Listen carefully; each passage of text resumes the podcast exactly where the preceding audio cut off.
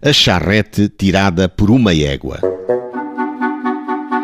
Serafim Carretas estava a trabalhar na eira de José Costa, no Monte de Santo António, próximo da Terrugem e da estrada real que vai para Borba, quando viu seguir uma charrete tirada por uma égua, indo esta numa correria vertiginosa na ladeira que ali há, na direção de Borba, e indo dentro dela apenas o condutor que não conheceu.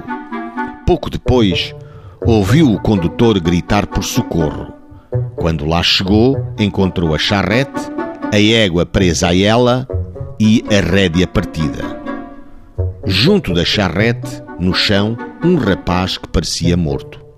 Disse o condutor ao Serafim que aquele rapaz, vendo o carro correr demais por se ter partido a rédea da égua, se atirara do carro abaixo para a estrada, apesar dele lhe dizer que não saltasse, porque a égua, naturalmente, parava no fim da ladeira, o que ocorreu. O Veiga, o rapaz, lançou-se da charreta abaixo, apesar do cocheiro lhe recomendar que não saltasse.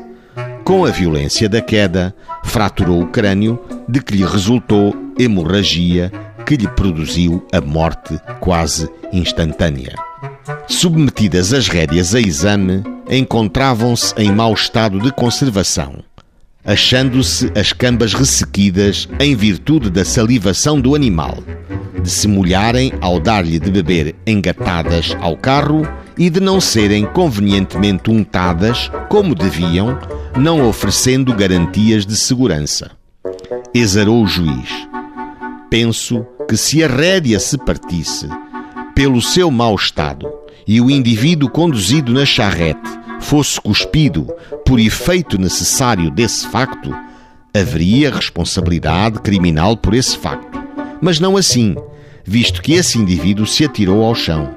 E demonstrado está que, se não o fizesse, não seria vítima, porque a charrete não se voltou e o cocheiro também nela ia e viveu.